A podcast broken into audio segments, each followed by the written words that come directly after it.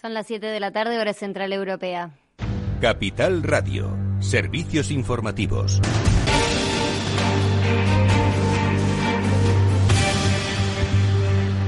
Buenas tardes, repasamos las cifras de contagiados por coronavirus. El Ministerio de Sanidad ha notificado 1.178 casos nuevos en España en las últimas 24 horas y ha sumado 26 muertes. No obstante, la diferencia entre el total de casos acumulados reportados este martes y los días del día anterior muestran una diferencia de 5.760 casos. Esto se debe a que durante el fin de semana no se incluyeron por problemas técnicos los datos de Cataluña, Madrid y Navarra, tres de las comunidades más afectadas por los rebrotes. Y el presidente Pedro Sánchez ha dicho que espera que la economía se recupere a niveles pre-COVID en el año 2023. En 2021 la recuperación tomará un ritmo mayor y se acelerará en 2022. Y todo gracias, en gran medida, a ese gran acuerdo histórico que hemos logrado en Europa. Y para el año 2023 rebasaremos la situación que teníamos antes de esta crisis y encontraremos una economía, además, en mejor forma, porque nuestra fuerza vendrá de que no dejaremos a nadie por el camino. También ha instado a los partidos, políticos a apoyar unos nuevos presupuestos generales del Estado para avanzar hacia la recuperación económica. Si fue imperativo en la emergencia sanitaria aprobar el estado de alarma, es imperativo en la emergencia económica y social derivada de esta emergencia sanitaria tener unos nuevos presupuestos. Y por tanto, la pregunta que hay que hacerse a todas las formaciones políticas es ¿de qué lado quieren estar? Si quieren o no arrimar el hombro el Ministerio de Trabajo ha hecho esta mañana públicos los últimos datos del desempleo en el mes de julio, que se reduce en 90.000 personas. Esto supone la mayor caída del desempleo en un mes de julio desde 1997. La cifra de paro continúa la tendencia a la baja que se inició en el mes de mayo tras el incremento abrupto de los meses de marzo y abril como consecuencia de la crisis sanitaria. Y también tenemos que mirar algunas empresas del IBEX porque Abengoa ha decidido retrasar al 6 de agosto la firma de su plan de salvamento. Eh, lo va a retrasar una vez más, en esta ocasión hasta el 6 de agosto, y se trata de la cuarta ocasión en la que el grupo pospone esta fecha. También tenemos que mirar a Merlin Properties porque la firma canadiense Brookfield está, Brookfield está estudiando la posibilidad de lanzar una OPA sobre esta compañía española. Brookfield había estado interesada en adquirir Merlin antes de la crisis del coronavirus y ha activado los planes al comprobar la caída de la cotización de la empresa inmobiliaria en bolsa.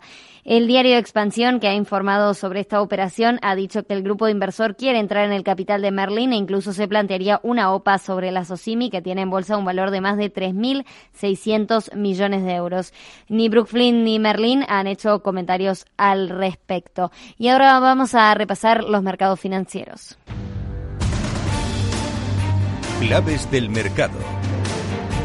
Miramos a Wall Street, tenemos al Dow Jones en positivo, avanza un 0,28%, 26.739 puntos, pero el Nasdaq 100 y el S&P 500 se han dado la vuelta y están ahora en números rojos. El Nasdaq 100 cae un 0,16%, 11.037 puntos, el S&P 500 plano, pero tirando hacia el lado negativo, 0,01%, 3.294 puntos. Vamos a mirar algunas otras referencias, tenemos que mirar hoy al oro, está en positivo, está en los 2.000 dólares la onza. Lo vemos ahora en los 2.000 dólares la onza, el oro subiendo un 1,2%. También el petróleo Brent lo vemos hoy en positivo, está en 44,33 dólares el barril y el crudo ligero americano 41,49 dólares el barril.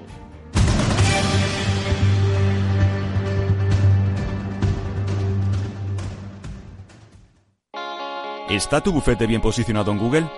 El 77% de usuarios buscan los servicios que necesitan Internet. Si no te encuentran a ti, encontrarán a tu competencia. En comunicación jurídica llevamos 20 años ayudando a dar visibilidad a empresas del sector legal. Web corporativa, estrategias publicitarias, marketing en redes sociales. Infórmate en comunicacionjurídica.com o en el mail info arroba comunicacionjurídica.com. Comunicación Jurídica. Hacemos visible tu despacho. Riesgo 6 de 6. Este número es indicativo del riesgo del producto, siendo 1 indicativo del menor riesgo y 6 del mayor riesgo. ¿Inviertes en bolsa? Con XTB puedes comprar todo tipo de acciones al contado por solo 0,10%. Invierte en acciones y ETF sin costes de custodia. Infórmate en xtb.es. Capital Radio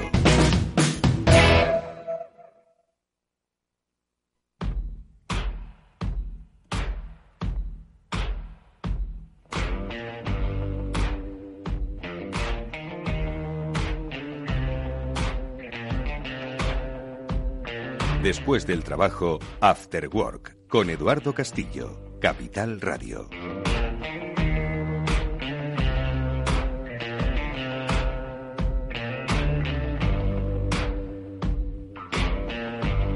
Have you got color in your cheeks?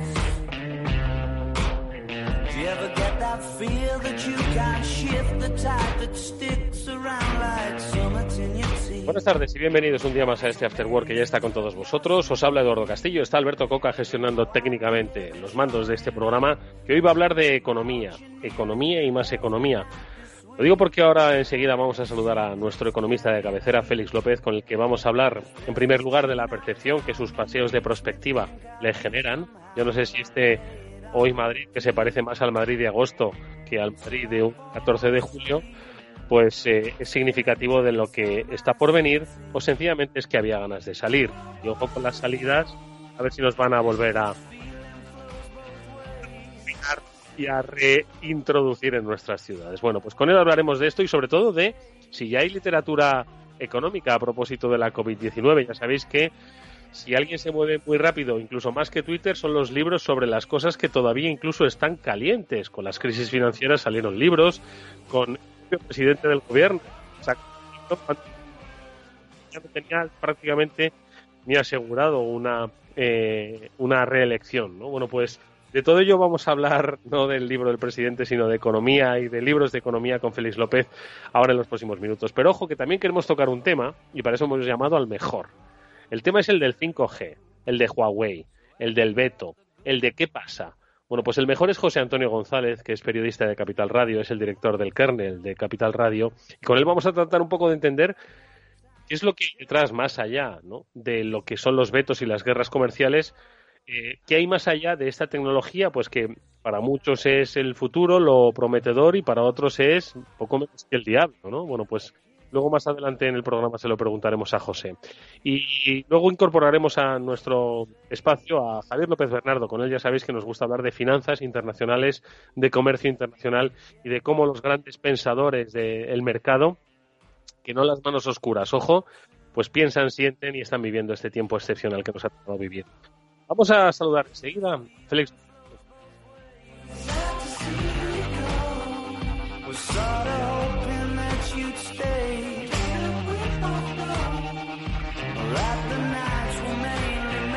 After Work, con Eduardo Castillo. ¿Está tu bufete bien posicionado en Google? El 77% de usuarios buscan los servicios que necesitan Internet. Si no te encuentran a ti, encontrarán a tu competencia. En comunicación jurídica llevamos 20 años ayudando a dar visibilidad a empresas del sector legal. Web corporativa, estrategias publicitarias, marketing en redes sociales. Infórmate en comunicacionjurídica.com o en el mail info arroba comunicacionjurídica.com. Comunicación Jurídica. Hacemos visible tu despacho. ¿Quieres aprender a invertir? En XTB encontrarás la oferta formativa online gratuita más sólida del mercado, así como una cuenta demo para que practiques hasta que estés preparado. Entra en xtb.es y apúntate. Producto difícil de entender. La CNMV considera que no es adecuado para inversores minoristas debido a su complejidad y riesgo. Esto te estás perdiendo si no escuchas a Luis Vicente Muñoz en Capital, La Bolsa y la Vida. Si esta fuera mi, la inauguration speech de John Fitzgerald Kennedy, pues diría que no se pregunten ustedes qué puede hacer la seguridad social por ustedes, sino qué pueden hacer ustedes por la seguridad social. Pues después de 130 años, la seguridad social, que ha servido admirablemente bien a la sociedad y a la civilización, está exhausta. No te confundas. Capital, La Bolsa y la Vida. El original. After Work, con Eduardo Castillo.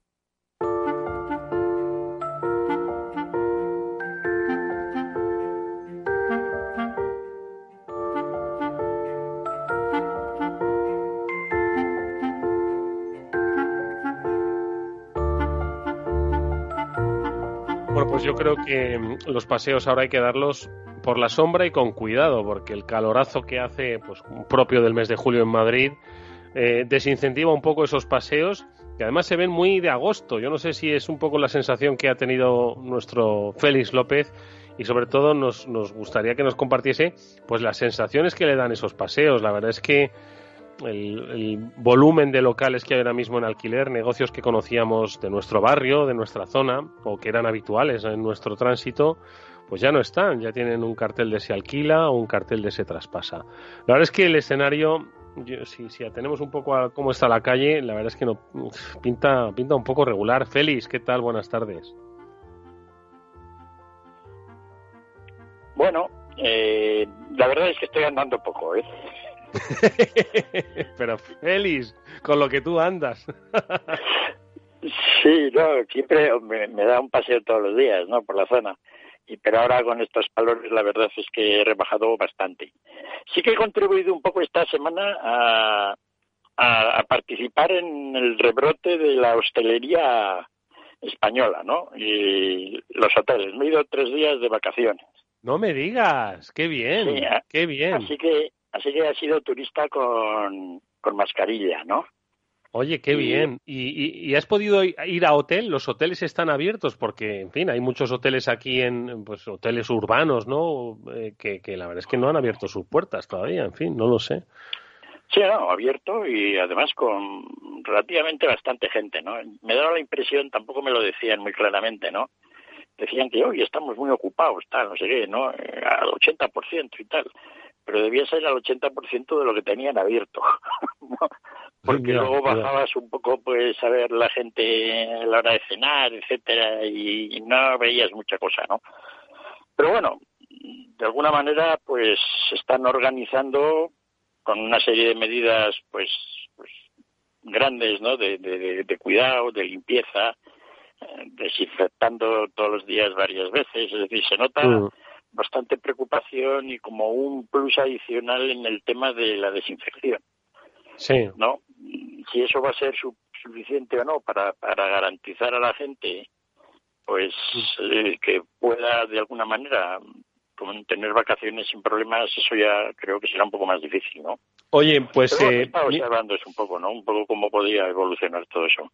Oye, Félix, eh, mira, se nos incorpora Chimo Ortega, que no tenía su agenda muy, muy, muy flexible esta tarde, pero por fortuna para todos los oyentes del After Work, sí que, sí que puede estar un- unos minutos con nosotros. Y además que yo le quería preguntar una cosa que también te pregunto a ti, ¿no? Esta especie de sensación de que en septiembre vamos a ver ahí, pues a cualquiera que le preguntas, obviamente te habla de escenarios inciertos, ¿no? Entonces, este, los descalabros económicos, Félix, eh, eh, te lo pregunto, pero no me respondas todavía. ¿Vienen un poco porque la gente, con cierta lógica, no acaba de tomar decisiones de inversión? Dicen, bueno, ya veremos en septiembre qué es lo que pasa, porque es que, o en octubre qué es lo que pasa, porque aquí no se quiere mover uno. Yo no sé si Chimo, en su contacto con la industria, no solo del automóvil, la industria en su conjunto, el, mundo de la empresa, tiene esa sensación de que es que aquí no, no se está moviendo un, un alma, pues un poco la- a la expectativa de ver si confinan, si desconfinan, si rebrotan o si hay vacuna. Chimo, buenas tardes, ¿cómo estás?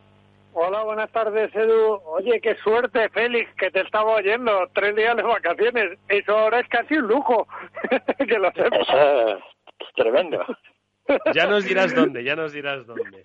Bueno, pero eso micrófono cerrado, ya nos lo contará. Bueno, Chimo, Pues- ¿cuál es tu percepción? A ver. Pues mira, yo creo que la percepción, la percepción de la empresa y de la industria eh, es cada vez menos optimista, ¿vale? Y cada vez más preocupante, porque mira que a mí me gusta ser optimista, pero me cuesta, a veces me cuesta, porque hablas con ellos y, y si bien todo el mundo pensaba que iba a haber un rebrote en septiembre, ¿vale? No sé por qué nos imaginábamos un verano más tranquilo y, y lo del rebrote que está viendo, lo del caso de Lérida sobre todo, eh, el volver a fase 2, entre comillas, en, Zarago- en Aragón, en Zaragoza y en Huesca, pues la verdad es que todos los rebrotes de Cádiz, pues nos están llevando a, a no tener ese optimismo, a pensar que, que realmente no hemos salido de esto, que era la realidad, pero que parecía que ya pensábamos con otro optimismo, que íbamos a pasar un buen verano, iba a haber turismo, como dice Félix, iba a haber el 80% de ocupación, no sabemos de cuánta ocupación prevista, pero el 80% y íbamos a vivir un verano tranquilo y en septiembre, bueno, pues íbamos a ver un rebrote, que íbamos a controlar y que luego íbamos a poder hacer unos buenos planes de empresa y de, y de industria para 2021. Todos esos planes parece que se han caído.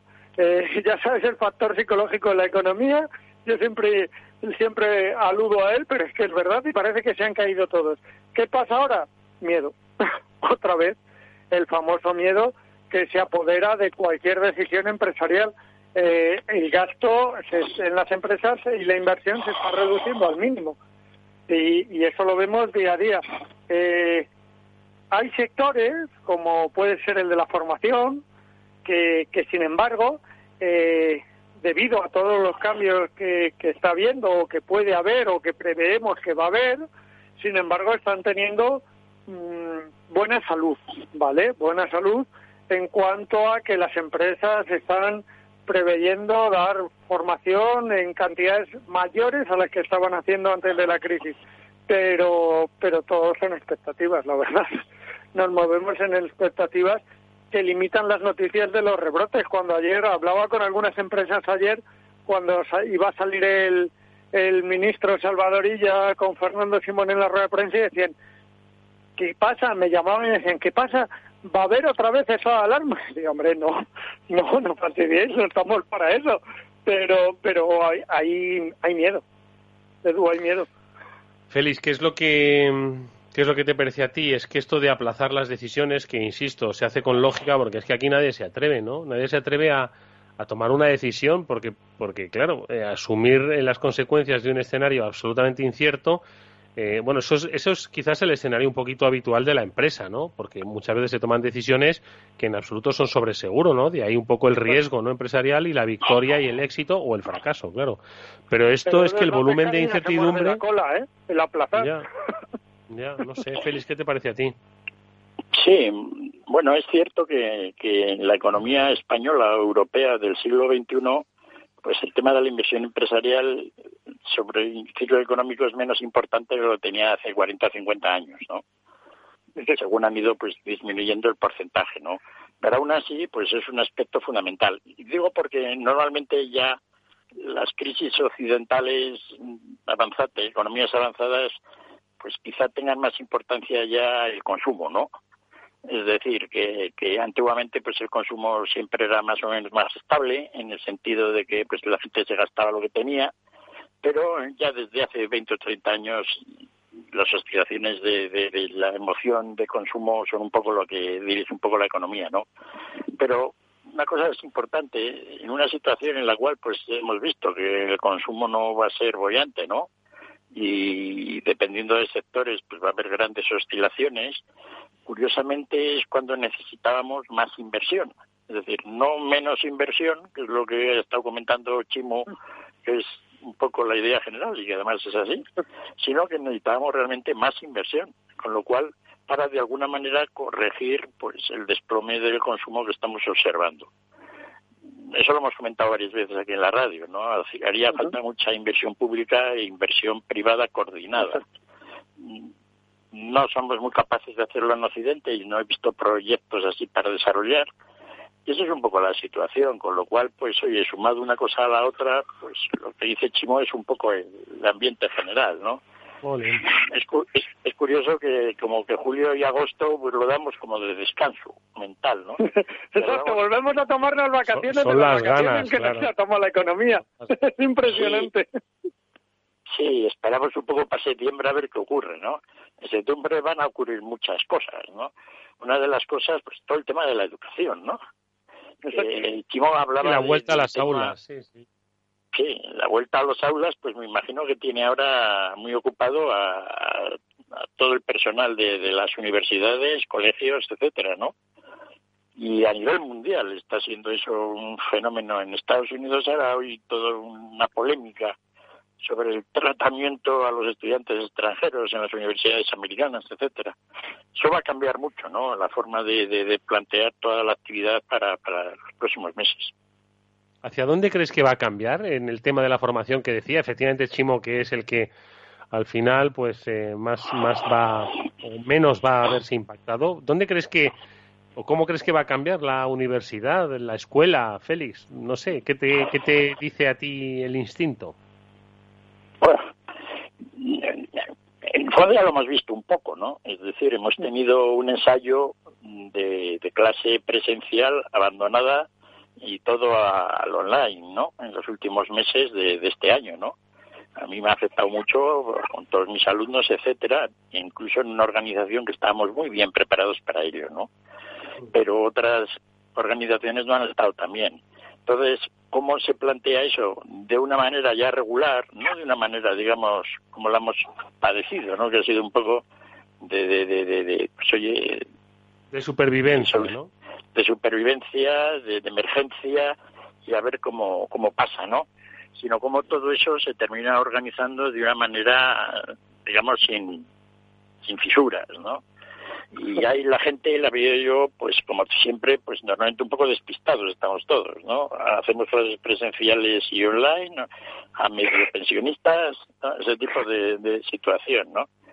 Y bueno, pues eh, no solo eso, implica pues todo el tema de, de, sobre todo de donde hay un coste grande para financiar, ¿no? De, de pagar del alumno, pues si realmente un curso online vale lo mismo que uno presencial, ¿no?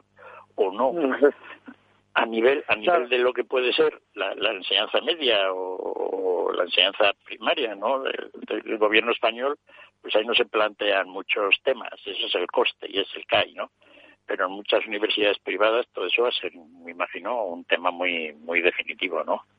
Claro, ahí, ahí eh, a mí todo el tema online, principalmente la formación básicamente, pero en todo, hasta en el, hasta en las famosas jornadas que hacíamos los medios de comunicación y que ahora se hacen online, esa horrible palabra de los webinarios que utilizan ahora todo el mundo como recurso. O, Es horrorosa la palabra, es verdad. Horrible, horrible, lo más feo que podemos haber asimilado, o sea, y encima le hemos asimilado, horrible, pero, pero, y, y también, ¿por qué no? Eh, en, en el trabajo online, ahora estamos en plena negociación de la COE con, con los sindicatos y con las instituciones para ver cómo se regula ese trabajo online, porque se paga igual, no se paga igual. A mí, yo recuerdo de la frase, creo que la he dicho alguna vez, del presidente de la COE que me dejó marcado cuando me dijo, es que si realmente el trabajo online es tan fácil como quieren que sea, a mí me da igual que mi trabajador esté en Brasil, si no le voy a ver, me da igual que mi trabajador esté en Brasil que esté en Madrid. Eh, ¿Por qué no voy a contratar a un trabajador cualificado de Brasil? Y me, me llegó al alma eh, y por eso lo que dice Félix ahí, que yo también lo uso del medio pensionista, esa combinación entre online presencial, tanto en el trabajo como en la formación, como en las actividades de la vida diaria o, o de, la- o de los medios de comunicación, por poner otro ejemplo, eh, yo creo que será lo que a corto plazo se acabe imponiendo, pero tampoco sé definir el cómo, ¿eh? Yo creo que no, que en la mente que se le ocurra cómo es el equilibrio entre esas dos cosas va a triunfar, sin duda alguna. Oye, pues... Bueno. Sí, Edu. No, no, di feliz. No, comentamos un poco, creo, la semana pasada o la anterior, ¿no? Van a subir o bajar los sueldos, ¿no? Era un poco, y yo pues era de la parte de que van a bajar, ¿no? Es decir, Sí. el trabajo online, simplemente no porque sea más productivo o menos productivo, por la razón de que de momento no se hace, es por alguna razón, es porque será menos productivo, ¿no? Entonces, simplemente por esa razón, pues oye, si la gente produce menos, aunque no es una relación muy directa, al final pues termina ganando menos, ¿no? Y eso es lo que va a ocurrir, ¿no? Pues no sé si me mola esta nueva economía, perdonarme. Si las universidades van a ganar menos porque las clases van a tener que ser online, si las empresas van a pagar menos porque el trabajo va a ser online, no sé si me empieza a gustar, ¿eh? Esta nueva no, economía. eh, el, el gusto inicial no parece muy allá, ¿no? Lo que ocurre es que luego a la larga lo que debemos aprender de esto es si hay alguna revolución, digamos, en la manera de cómo se termina centrando todo. Puede Ajá. ser que de momento veamos que todo encaja, pero encaja para mal, ¿no? Pero que de, relativamente pues la sociedad termina ordenándose y al final pues es mejor, ¿no? Eh, nos hemos ahorrado muchos esfuerzos, mucho coste en tiempo de trabajo, en desplazamientos, que eso de alguna manera pues tiene que de alguna manera eh, pues terminar reflejado en un mejor nivel de vida. Sí, Incluso el en una mayor seguridad trabajar. menores costes sanitarios, y si bien pues le podemos encontrar las cosas, pero jo, Sí. va a ser Entonces- difícil ese equilibrio. Sí, encajar todo eso y ver cómo va a terminar todo ello pues es un poco complicado. Es, era un problema que ya existía antes de la crisis del coronavirus, es decir, esto lo hemos estado hablando todo el rato. ¿no? Lo que pasa es que ahora, de alguna manera, pues se acelera un poco, ¿no? O un mucho, ¿no? Como se han acelerado otros temas que no tienen mucho que ver con el coronavirus, pero que de alguna manera, pues están apuntando al mismo, ¿no? Pues como es todo el tema, digamos, de ecológico, ¿no? Da la impresión de que estar sometidos a una pandemia nos pone en una tesitura emocional para plantearnos estos temas del medio ambiente de una manera más avanzada, ¿no? Y yo creo que, bueno, pues eso es otro avance, ¿no? Cosas que no eran muy directas, no estaban, tenían una relación muy, muy directa, ¿no? Pero ahora todo el mundo, pues está hablando de ello, es decir, incluso los subsidios que se nos va a dar para que la economía vuelva a ser lo que era, para que no vuelva a ser lo que era, sino que sea una economía más moderna, más ecológica, más sostenible, etcétera. Esa, ese lenguaje yo creo que se está imponiendo mucho también. Oye, pues dejadme, dejadme que, que cambiemos, nada, ligeramente de tercio. Vamos a seguir hablando ahora de economía de coronavirus y quiero además, eh, Félix, que me hables de si ya hay literatura económica sobre, sobre este tema. Pero dejadme que abordemos un tema que yo particularmente es que no, no acabo de, de entender. Bueno, no, no entiendo prácticamente de nada y menos de tecnología. Pero si a esta le añadimos complots, guerras comerciales y, todo tipo de amenazas, pues ya me pierdo. José Antonio González nos va a hablar de qué es lo que está pasando con Huawei, qué es lo que está pasando con el 5G. Le saludamos enseguida.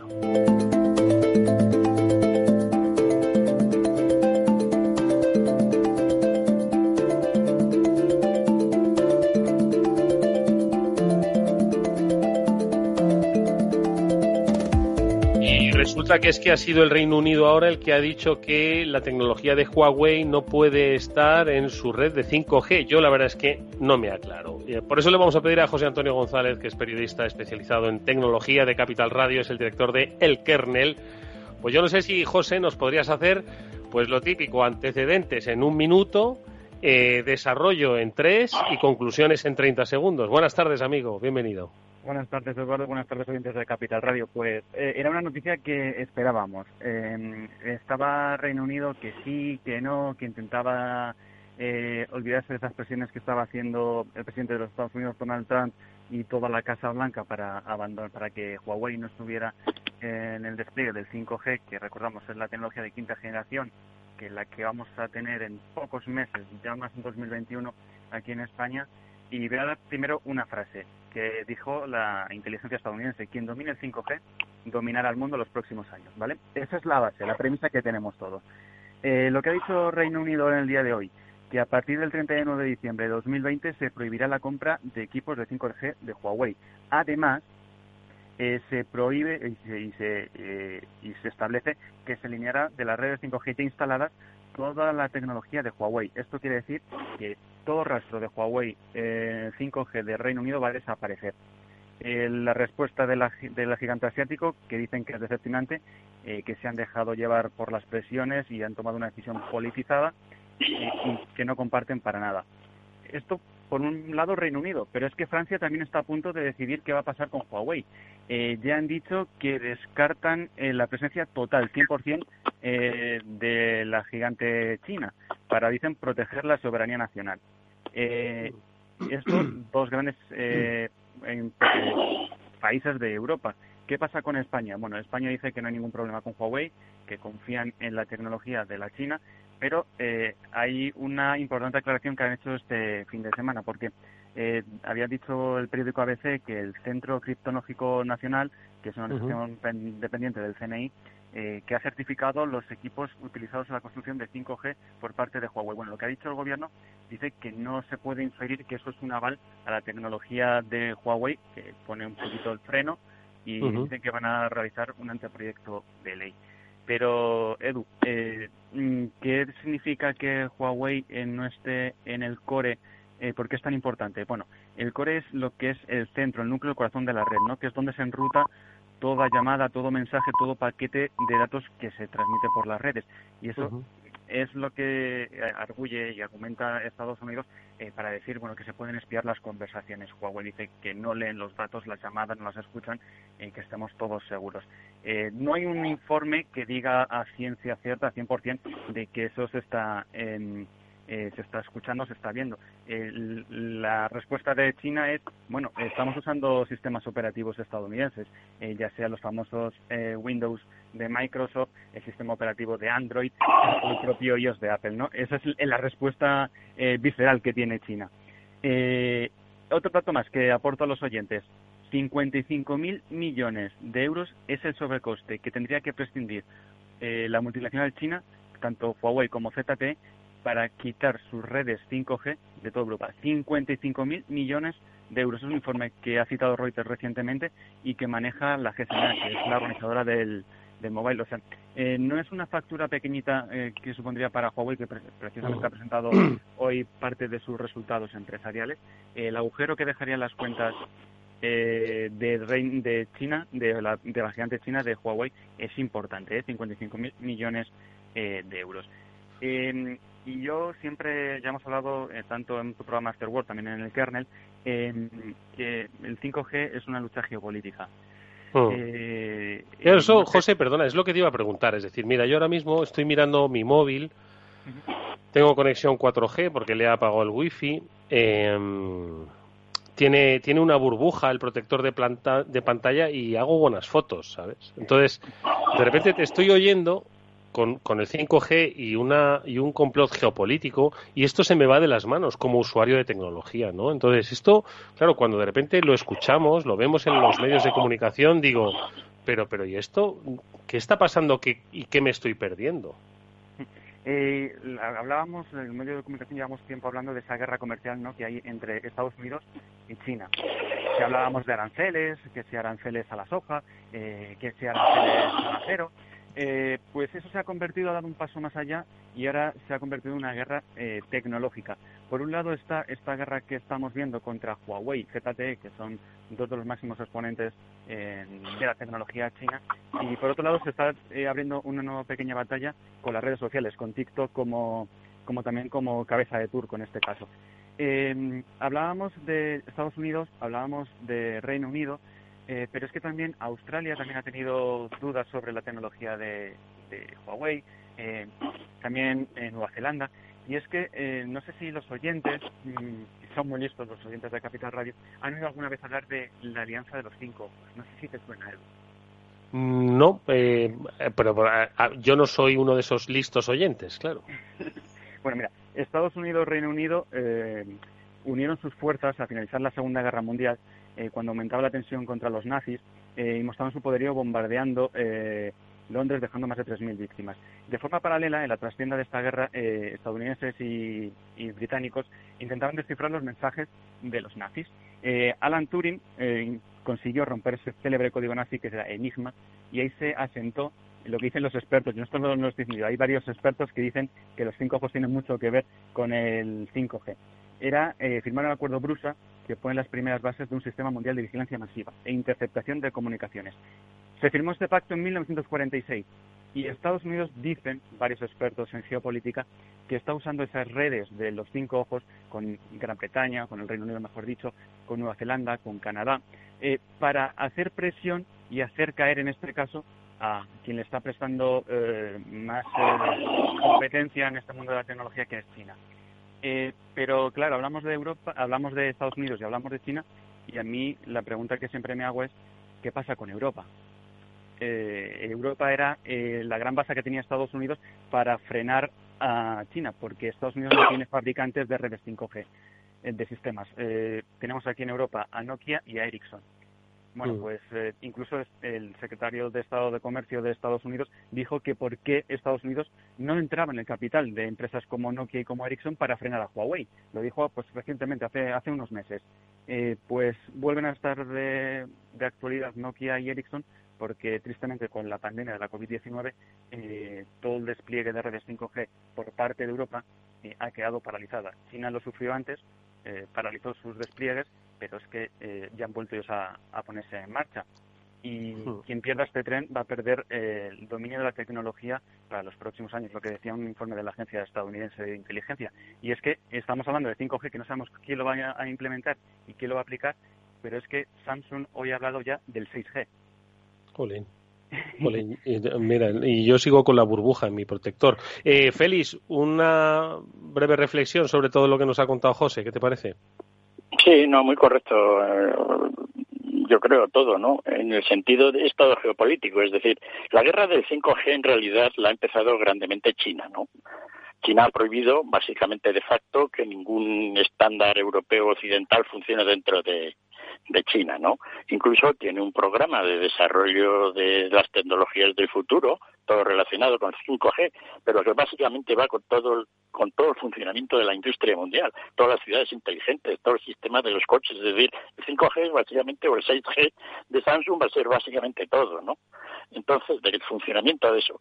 La excusa del espionaje es un poco la la la la, la la, la, la, coartada cercana, ¿no? Es que nos espían y por eso lo eliminamos. Y porque de alguna manera con eso no discutes más.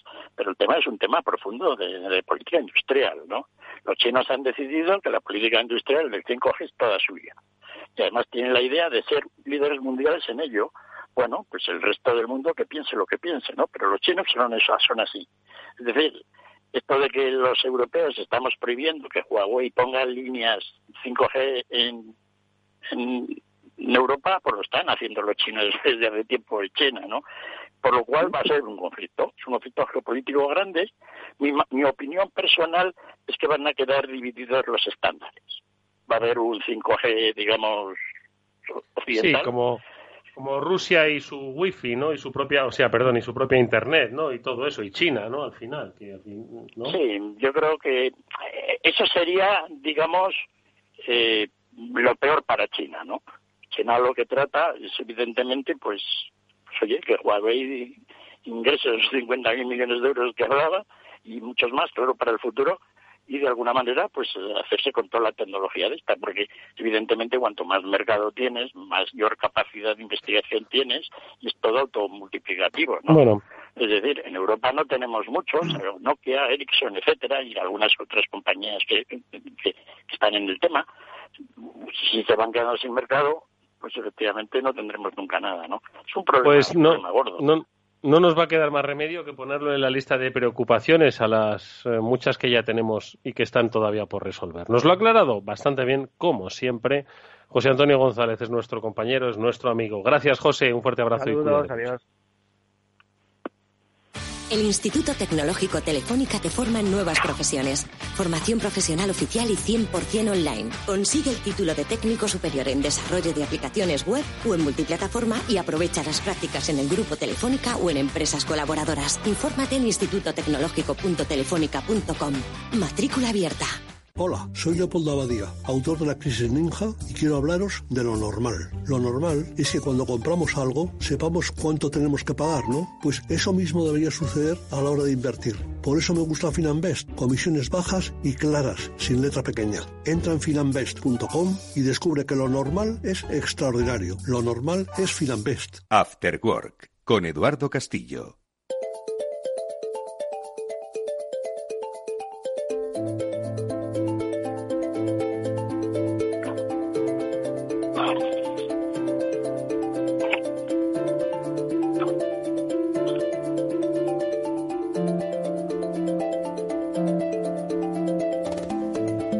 Bueno, pues nosotros seguimos en nuestro After Work, eh, lo, lo seguimos eh, realizando con eh, Félix López y con Chimo Ortega, que estáis, estáis ahí, ¿no? Chimo, ¿sigues tú por ahí?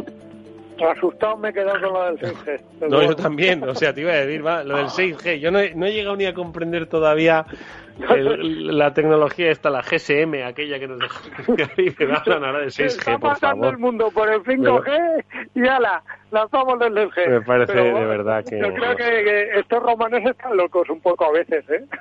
Bastante locos, bastante locos. Bueno, pues a la espera estamos de conectar con Javier López Bernardo para preguntarle si la economía real se ha acercado hoy un poquito más a la economía financiera o se ha separado un poco más. Ahora enseguida, en cuanto conectemos, le, se lo preguntamos. Pero antes nos había habíamos quedado también un poco con, con la cuenta pendiente de preguntarle a Félix si había algo ya de literatura económica post-COVID, porque ya sabéis que escribir libros, otra cosa es que sean buenos o malos, pero escribir libros mucha gente tiene mucha agilidad, ojo, ¿eh?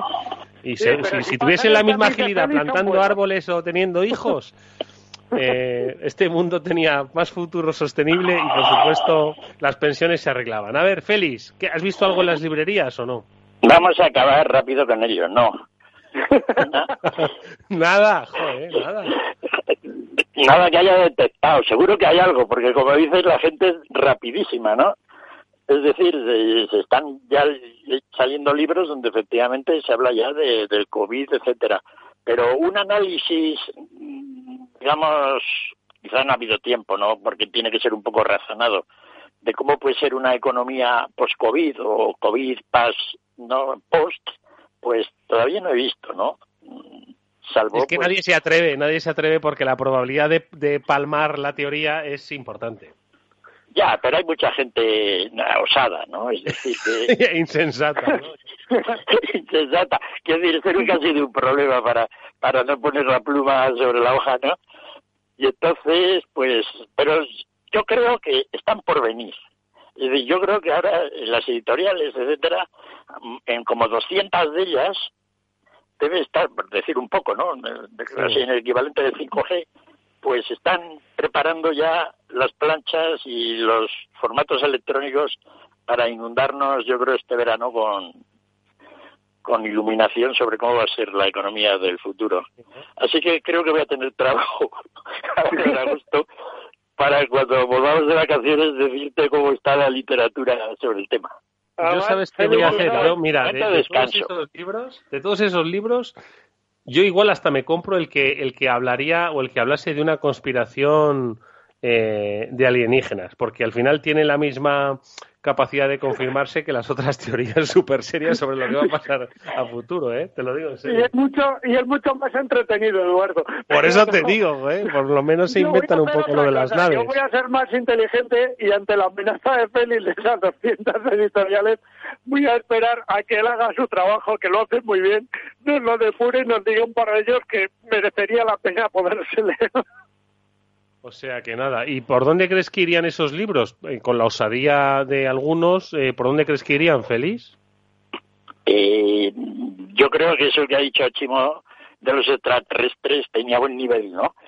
La hora de... No lo sé, no. No creo que... Yo creo que lo que va a haber, sí, los más serios comentarán pues que quizá pues los costes de coordinación de la economía, al tener que estar todos a más distancia, pues van a subir, ¿no? Y quizá alrededor de este pequeño detallico se crea toda una estructura de cómo se suben los costes de coordinación generales, de cómo y que todo es peor, ¿no? Porque normalmente cuando uno habla de estas cosas, pues tiene que dar un tono bastante negativo, ¿no? Mm. De cómo la crisis que se nos viene. Me gustaría encontrar alguno que quizá, lo que hemos hablado antes, en vez de ponerlo todo esto en negativo, reconfigurara el, el puzzle de alguna manera diferente, ¿no? Y quedara todo más bonito, ¿no? Mm. Digamos, un, un puzzle post-coronavirus de arcoiris, ¿no? Mm. La economía, pero ya veremos, ¿no? Estoy expectante a ver qué se le ocurre a la gente. Sí, ¿no? Felipe, estás buscando el puzzle unicornio, no. Sí. No, la verdad es que va a ser complicado, ¿eh? va a ser complicado encontrar ese arco iris, pues por lo que venimos hablando desde el principio del programa, ¿no? Estamos a la espera de contactar con eh, Javi López Bernardo. Eh, mientras te lo pregunto a ti, Félix, eh, la economía Sí, financiera, quiero decir que al final, o sea, el otro día lo hablábamos con él, ¿no? Decían, la economía financiera, es decir, los mercados financieros, se están alejando cada vez más de, de la economía de la economía real, ¿no? Pero es que al final los mercados financieros están compuestos por empresas que tienen una valoración, una valoración en función de sus expectativas de crecimiento, de ventas, etcétera, etcétera. Y las expectativas esas no se pueden ocultar, quiero decir, y al final lo que tú decías también, eh, eh, apostar un poco a determinados sectores que van a salir fortalecidos, como el sector tecnológico, el sector eh, de la digitalización, bueno, pues eso al final tiene su recorrido, se digitaliza para que alguien acabe comprando algo, ¿no? Es decir, pero si al final por mucha digitalización la gente no lo, no lo compra, pues eh, poco va a rentarle, ¿no? A la empresa, no sé cómo lo ves. Sí, ya dijo Javier López el otro día, hace ya dos o tres semanas, que él pensaba que se había llegado al tope de la burbuja, ¿no? Luego, efectivamente, unos días después, el tema de las valoraciones bajó, pero luego volvió a subir y se ha quedado ahí, ¿no?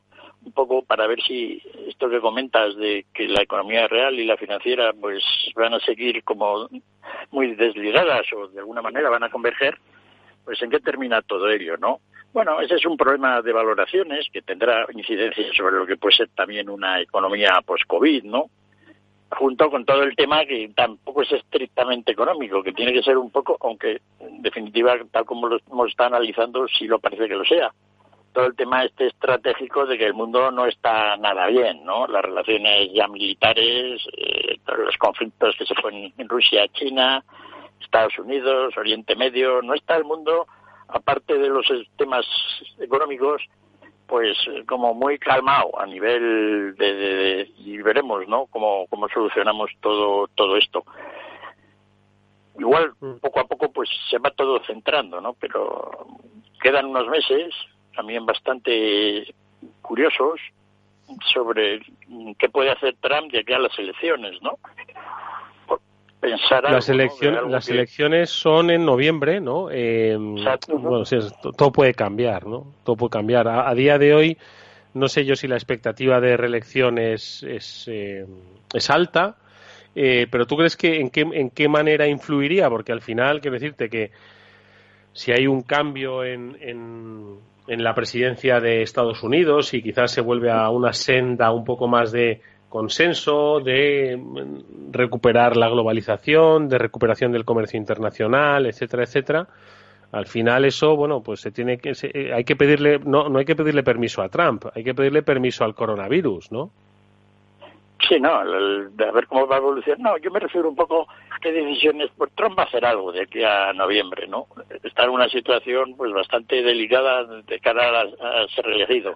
Prácticamente todo el mundo dice que ya ha perdido, además de goleada, ¿no? No como la otra vez, que bueno, la otra vez también se decía, ¿no? O sea que- y, y bueno, a ver qué, qué- qué- qué nos vemos en estos meses, ¿no? Sí parece ser que un cambio político en Estados Unidos probablemente calmaría un poco al mundo, ¿no? Pero vete a saber. Chimo. Pues sí, la verdad es que, a ver, eh, yo creo que cualquier... Es la continuación de lo que hablamos del 5G. Ahora para todo hablamos de, geopolítica. Eh, parece que, que el mundo eh, se nos hace pequeño, pero es verdad que, que la economía real y la economía mm, y la economía financiera, por decirlo de alguna manera, en algún momento tienen que volver a converger, porque para salir de una crisis la gente busca tangibles, yo creo. Y, y yo creo que llegará un momento en que vuelvan a converger. Si está muy cerca o no, pues me fío más de, de nuestros señores analistas, de Félix y de... porque es que si no, mm, no lo sé, no sé qué decirte, se me escapa. Pero también es verdad que sí pienso que va a haber un punto de convergencia entre la economía real y la financiera. Tiene que volverlo a ver. Mm. Mm. Bueno, pues eh, eh, enseguida vamos a, a ver eh, en qué punto se encuentran, porque vamos a contactar con Javier López Bernardo.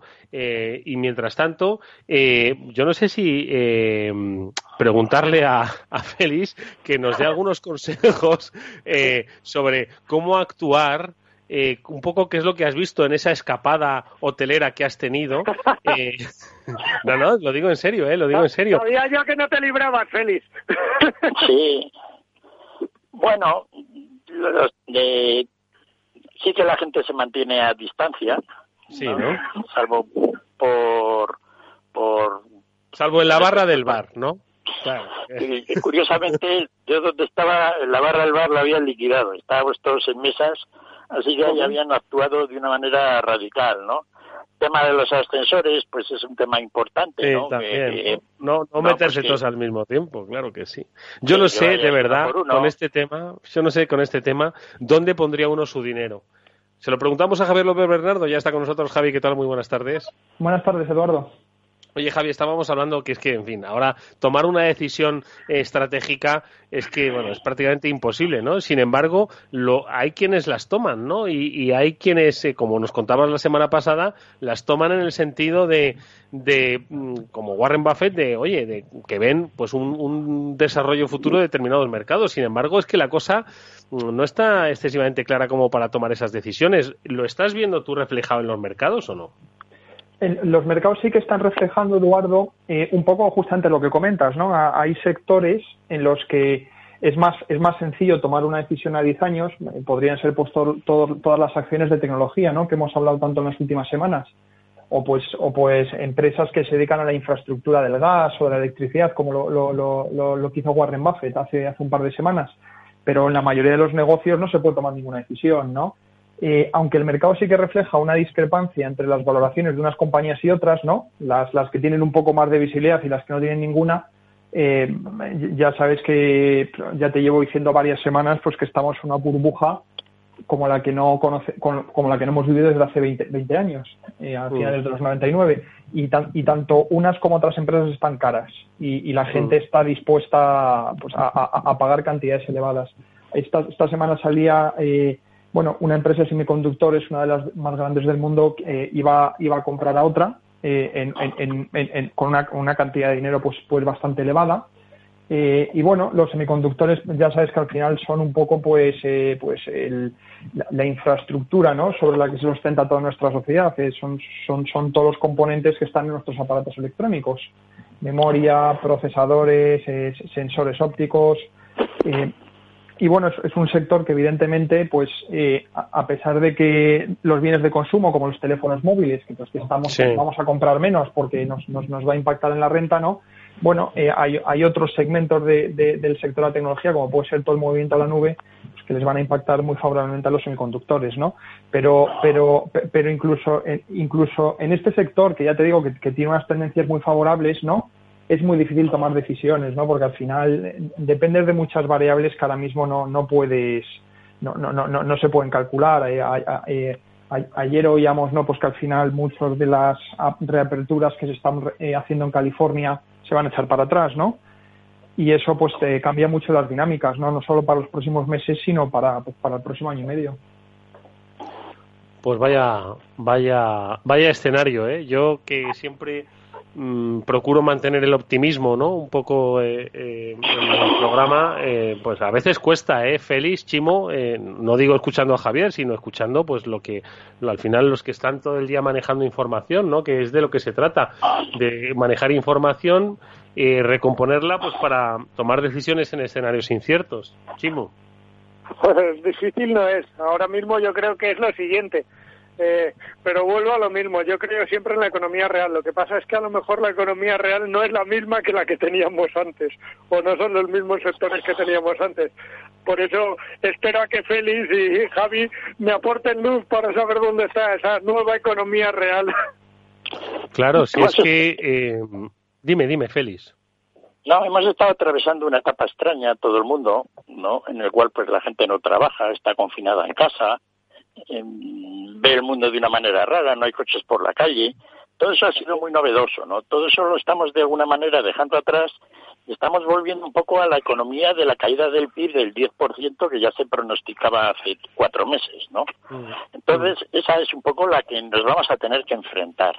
Porque la economía que hemos tenido hasta ahora es un tanto irreal, ¿no? La gente no trabaja, pero tampoco está en el paro. Es decir, es todo cosa rara es cuando nos enfrentemos un poco a cómo queda definido todo ello, es decir, de todas las tiendas que están cerradas, cuántas realmente van a cerrar cerrar. ¿Qué va a pasar con todos los con todos los chicos jóvenes españoles, unos 350.000? Que tienen que encontrar trabajo justo en este momento, junto cuando terminar los estudios, ¿no? Que no van a tener ninguna posibilidad. Cuando todo eso vaya calando y cogiendo pozo, es cuando entonces nos estamos dando cuenta realmente de la situación de crisis, ¿no? Porque de momento a mí al menos me da la sensación de que es una crisis, pues, como imaginaria, ¿no? Es decir, todo la pronostica, estamos viendo algo muy raro, pero la sensación de crisis tampoco es que exista de una manera visual muy clara, ¿no? La gente ha seguido más o menos cobrando el paro o sueldos. Es decir, veremos un poco de aquí al próximo año cómo va a ter cómo se va digamos, centrando todo esto, ¿no? Y entonces es cuando un poco los economistas pues podríamos decir algo, porque es que hasta ahora, pues fíjate lo que podemos hablar, de poco, porque porque no es son situaciones nada normales, ¿no? Sí, lo, lo has definido muy bien, es la gente no está trabajando, pero tampoco llega a estar en paro, ¿no? Es que es una situación, efectivamente, es como una especie de nebulosa, ¿no? Y además que, lo decía Chimo, eh, eh, amplificada por estos tediosos meses de julio y agosto que tradicionalmente han sido pues muy muy laxos no en cuanto a la actividad y en cuanto al movimiento es raro, no lo sé, pero un último apunte que le pregunto a Javi, lo digo porque al final los datos son los datos, ¿no? El otro día, Javi, vi que en la economía de Singapur se preveía una caída del cuarenta y pico por ciento de su PIB. Yo no sé si estos son las, cifras que vamos a ver en la mayoría de las economías del mundo derivado de la COVID. En, en, en, economías, en economías tan pequeñas en general, Eduardo, es, es, es difícil que, que, los datos tengan ningún, ningún poder predictivo, ¿no? Porque dependen de muchas cosas muy puntuales. Eh, a, a, además, con lo que contaba Félix antes, ¿no? que ahora mismo pues los datos que salgan estos trimestres no eh, son muy inciertos y además van a ser van a ser revisados varias veces ¿eh? en los, durante durante los próximos trimestres. Uh -huh. Pero pero pe, pe, pero sí que las, las caídas pues van a ser van a ser muy elevadas, ¿no? Sobre todo en este segundo trimestre. Ya no es tanto el segundo trimestre como comentabais antes, sino que va a ocurrir en el resto del año, ¿no? Eh, ahora sin ir más lejos, en las dos próximas en las dos próximas semanas vamos a tener negociaciones en Estados Unidos eh, entre los demócratas y los republicanos para ver qué ocurre con los programas de, de, de, de ayuda al desempleo, ¿no? Pues que, que, que, vencen ahora a finales de julio, ¿no? Uh -huh. eh, entonces esas cosas, bueno, dependiendo de si se prueba una, aprueba una cosa u otra, que eso no lo saben ni ellos, ni nosotros, ni nadie, pues las cifras van a cambiar mucho, ¿no? Porque todos estos programas de ayudas que, que han sido sin precedentes en toda la historia, bueno, pues han, han, tenido un impacto positivo importantísimo, ¿no? Si no, las economías estarían básicamente desintegradas. Eh, pero pero pero eh, eh, eh, estas ayudas todavía no son necesarias. Mucha mucha gente está diciendo ya que como la, la deuda de los Estados Unidos pues va a alcanzar pues eh, proporciones pues que no se habían visto desde hace muchísimas décadas, ¿no? Pues como que ya es hora de retirar los estímulos o hacerlos de una manera inteligente, etcétera, ¿no? Pero pero la, la, la manera inteligente ahora de retirar los estímulos es no retirarla. O sea, la economía de Estados Unidos y más con todos los problemas sanitarios que, es, que están teniendo, eh, pues va a necesitar otros seis meses de, de, de ayudas. Porque es, esto para las elecciones no va a estar controlado, Eduardo. Eh, les espera a los americanos otros tres o cuatro meses de intentar bajar la curva. Eh, tenemos la experiencia España. Si esto no está controlado para las elecciones, pues ojo a ver qué es lo que hacemos a partir de, septiembre.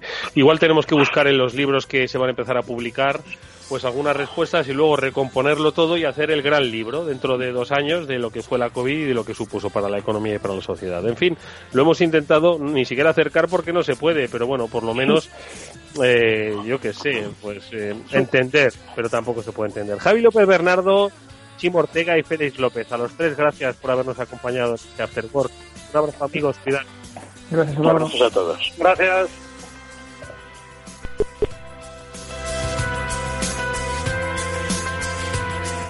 segundos para despedir el programa hasta mañana, que volveremos a las 19 horas, como siempre, en el Afterword de Capital Radio con Eduardo Castillo, Alberto Coca dándole a la tecla técnica. Nos veremos, como digo, mañana con, por cierto, una historia de emprendimiento interesantísima. Una mujer octogenaria que emprende. A ver si os inspira a los jóvenes y a los no tan jóvenes. Mañana nos estará. Hasta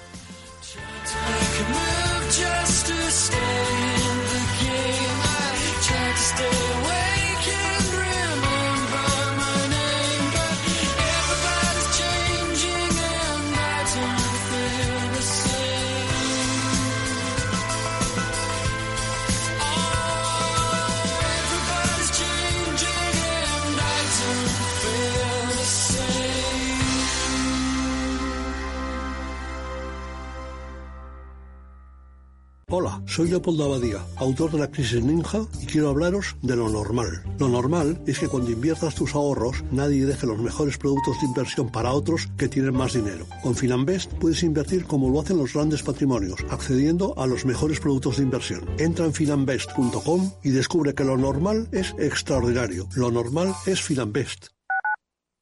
Tu radio en Madrid 105.7, Capital Radio. Memorízalo en tu coche. ¿Qué le diría Cervantes al presidente del gobierno o Voltaire a la oposición?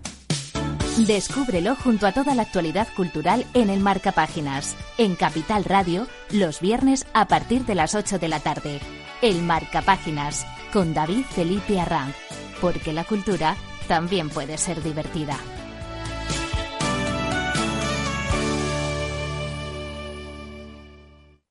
Capital Radio. Aportamos valor. Mi empresa me ha comunicado que hace un ERTE. Voy a agotar